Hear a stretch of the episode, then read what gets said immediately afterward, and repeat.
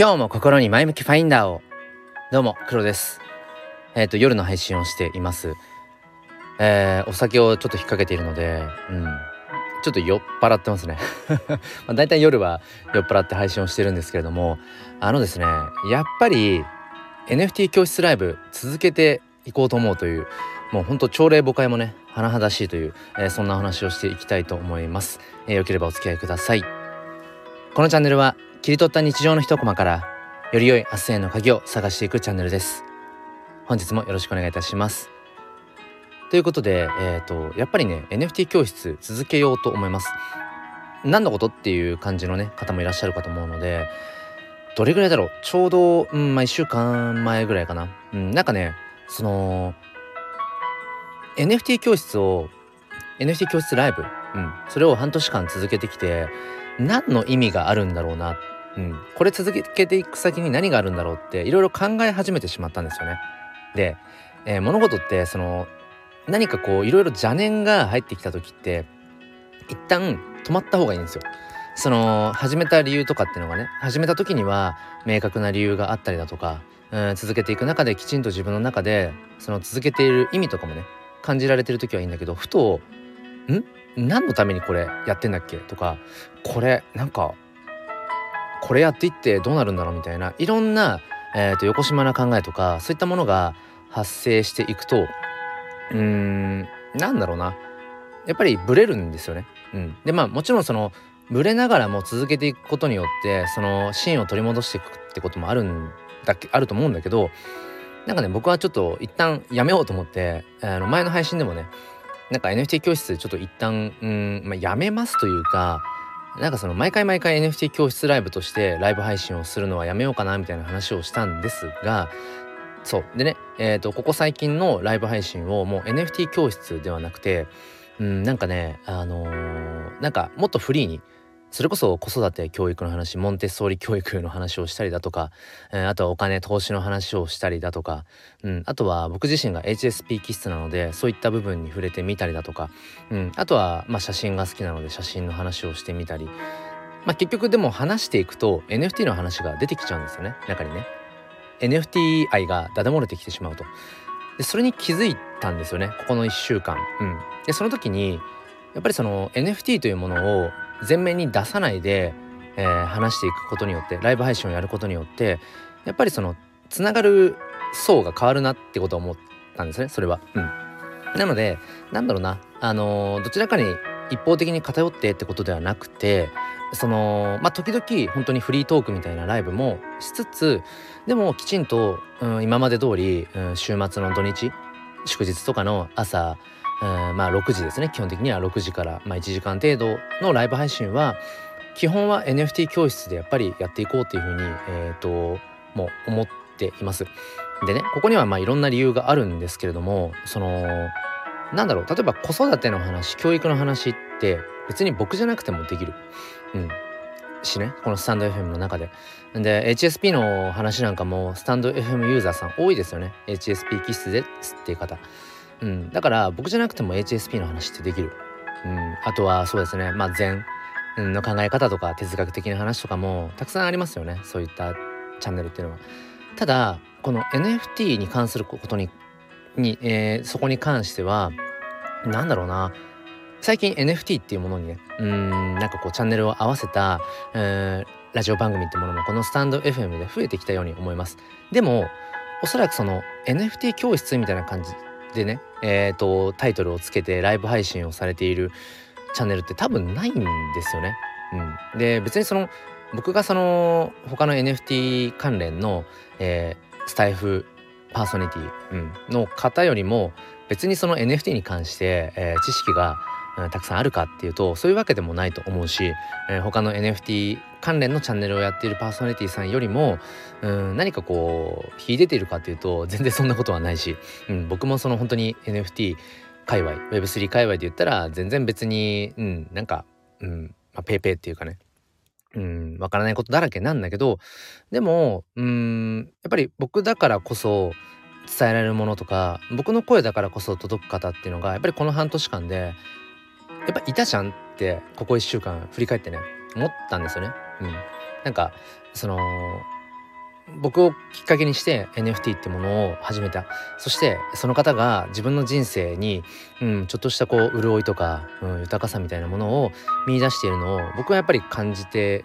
今まさにいるし、うん、だからなんか自分がこの半年間続けてきたその NFT 教室ライブっていうのはやっぱり、うん、無駄じゃなかったよなってことを今つくづく感じているんですね。うん、そう。でそもそもそもそもなんですけどまあ、今聞いてくださってる方もね、えー、といらっしゃるのかなって感じなんですがそうこれ実は今ねライブ配信でやってるんですよ。なんか収録っぽくやってるんですけど、うん、一応ライブ配信でやってて。でねえっ、ー、となんだっけ。そう。僕は何でもいろんな行動の目、えー、と理由に自分のためっていうのを行動の理由にしてるんですね。でこれめちゃくちゃ大事であのー、自分が何かする時の、うんまあ、目的とかって手前手前ですね。え行動する動機っていうのは僕は基本的に自分のためっていう動機が一番強いと思ってます。一番続くと思ってる。っていうのもうん今からすることが結局自分にとってどういうものなのか自分にとって意味のあるものなのかどうかっていうことをやっぱり視点に置いてやっていくことによって何ていうのかなやっぱりその返ってくるものが違うんですよね自分のためって思ってると。うん、でそこには自分のためって思ってれば別に他者がどう評価しようが自分のそのやっていることがね行動が他の方からどう見えてるかとか別にどうでもいいんですよ。自分にとってそこに意味があって価値がある、行動であればもうそれだけでいいんですよ。うん、だから基本的にその始める理由も続ける理由も、えー、終える理由も全部自分でいいと思っていて。うん、まあなんかある種、うん、なんかなんだろうな。すごく あのなんていうのそのうーんうぬぼれじゃない。なんていうの？自己完結じゃない。なんていうの？そういうの。あのわかんない。言葉がわかんなくなっちゃいました。お酒飲んでるとちょっとやっぱあれですね。思考が悪くなるなうんなんかすごく狭っこい世界な感じがするんだけどでも案外自分のために始めたことってなんかいつしかなんか回り回って誰かのためにもなってるっていうことが多いんですよね。でね今話しているその NFT 教室っていう半年前に NFT 教室ライブをこのスタイフで始めてみようって思ったきっかけも別にあのそもそもの動機というか理由は他の誰でもなくて単純に自分のためなんですよ。うん、まあどっかでねあのその NFT 新規参入者を増やしたいのでっていう大義名分は掲げて始めたし、まあ、その大義名分っていうのは相変わらず掲げていくんだけれどもでも NFT 教室ライブっていうのを始めようって思った大きな理由は自分自身がその要は NFT って何なんですか？DAO って何なんですか？Web3 ってそもそも何なの？NFT ってどうやって買うの？NFT って稼げるんですか？っていういろんな質問に対して自分がちゃんと答えられるかどうかそういうところを、うん、試したかったんですよね。うん、だから自分がその NFT プレイヤーとしてよりもっともっとうーんなんかその力をつけたい知識をつけたいちゃんと自分の言葉で今自分が夢中になっている NFT の魅力を伝えたいとかねうんなんかその自分試しみたいなところで始めたんですよ。で実際始めてみたらあのやっぱりねこういろんな質問をされた時に即答できないこともやっぱあってそれはね。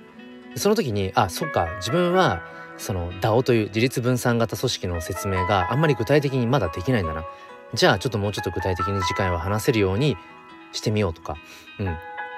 NFT の魅力って何って言われた時に一言であ言えないな。NFT の魅力を伝えるために10分喋ってしまったみたいな。そういったことをね、うん、毎週 NFT 教室ライブをやるたんびに感じつつでその自分の要は至らない部分というか足りない部分不足している部分って意外と自分で気づけなかったりするんですよね。でこれって壁打ちって言ったりしますけど要はその壁っていうのは誰かですよね他者他者に対して何かを説明する何かを伝える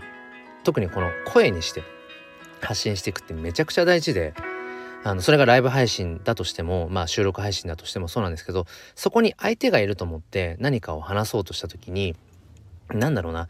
まあ、特にライブ配信の方がいいか。リアルタイムで何かコメントが返ってくるとか、何か「えそれってじゃあ結局こういうことなんですか?」って